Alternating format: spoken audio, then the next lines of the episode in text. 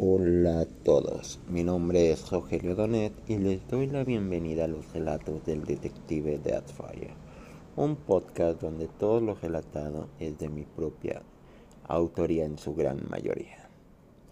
Y bueno, el día de hoy volvemos con un nuevo relato, ahora de un lugar, un lugar abandonado. ¿Quién diría que un lugar abandonado puede traerte recuerdos? Recuerdos de algo que sucedió y que al final eso terminara igual de abandonada y posiblemente destrozada como aquella casa abandonada. Así que aquí les dejo este relato y espero que sea de su agrado.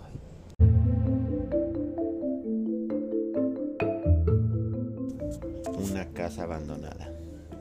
Regresé caminando una noche por aquella avenida donde tú y yo caminamos tantas veces juntos en el pasado, donde nos besamos varias veces y pasamos tiempo juntos.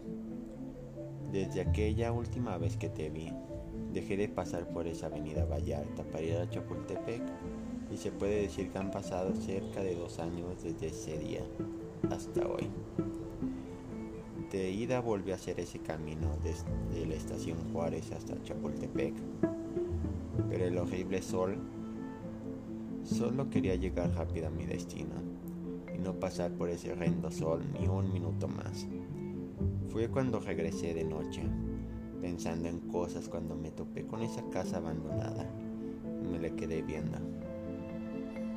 La casa sigue exactamente igual de abandonada, solo que sin basura porque parece que los dueños suelen recogerla de manera seguida un par de sillas metálicas que supongo que son los vigilantes que impiden que la casa sea grafiteada. Pero la misma zona que estaba destruida, la misma pintura amarilla deteriorada con el tiempo, sol, lluvia, la misma puerta de madera maltratada y algunas ventanas rotas. Me recordó cuando estábamos fuera de esa casa, donde te ves un par de veces donde en la plática se nos ocurrió hablar de esa casa, sobre comprarla con nuestros salarios que ni de locos alcanzaría para comprar una casa en este momento, de los fantasmas que habría, nos atacarían durante la noche. Y reíste un par de veces ante mis comentarios. Sí, esa ocasión donde pensé que todo iba bien que hablar de comprar una casa abandonada por el lugar en el que está situada que debe valer varios millones de pesos y que tiene que conservarse en su fachada exactamente como fue creada, más varios cientos de miles en hacerla habitable. Toda una odisea que pensaba pasar contigo, queriéndome esforzar más en mi trabajo, mis finanzas, inversiones, canales de YouTube, libros y cualquier otra cosa que se me ocurriera para comprarla. Muchas personas pasan por ahí sin darse cuenta de la casa. A final de cuentas, ¿a quién le interesa una casa abandonada que prácticamente está en ruinas con una enorme lona de se vende? No llama la atención. Y creo que nadie está interesado en reconstruirla. Dudo mucho que quieran tomarse fotografías en ese lugar o ya de plano tengan recuerdos como yo. Creo que he sido el único raro que ha visto esa casa por más de 30 segundos, como cada uno de los peatones que realiza mientras camina por esta acera. El único raro que ve la casa sin anotar el número donde seguramente te dirán el precio de la casa. El único que tiene recuerdos en ese lugar. Recuerdos felices de una época años atrás que me gustaría rememorar y al final esos recuerdos están como esa casa. Esa relación que provocaba felicidad al ver la casa está abandonada y prácticamente en ruinas. Solo un milagro haría que estuviera en buen estado, que cualquier arreglo que se le hiciera podría arruinar algo más.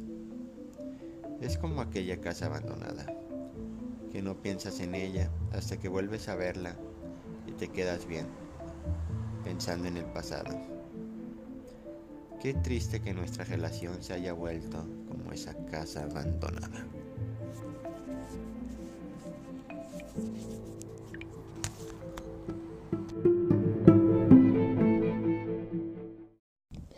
Y este ha sido el relato del día de hoy. ¿Qué les ha parecido? ¿Fue de su agrado? ¿Ustedes también tienen recuerdos que se terminaron volviendo una casa abandonada? Espero que les haya gustado este relato. Estaré trabajando en escribir más historias, más historias policíacas, cartas, etcétera, etcétera, etcétera, para tener que contarles en este podcast. agradezco muchísimo su apoyo. Ya estamos llegando aproximadamente a las 1160 reproducciones. Sí, han pasado dos años y medio, pero vamos bien. También recuerden seguirme en redes sociales como Detective Fire, escritor, en Facebook, Instagram, TikTok, etcétera, etcétera, etcétera. Ahí se las dejaré en la descripción de este episodio.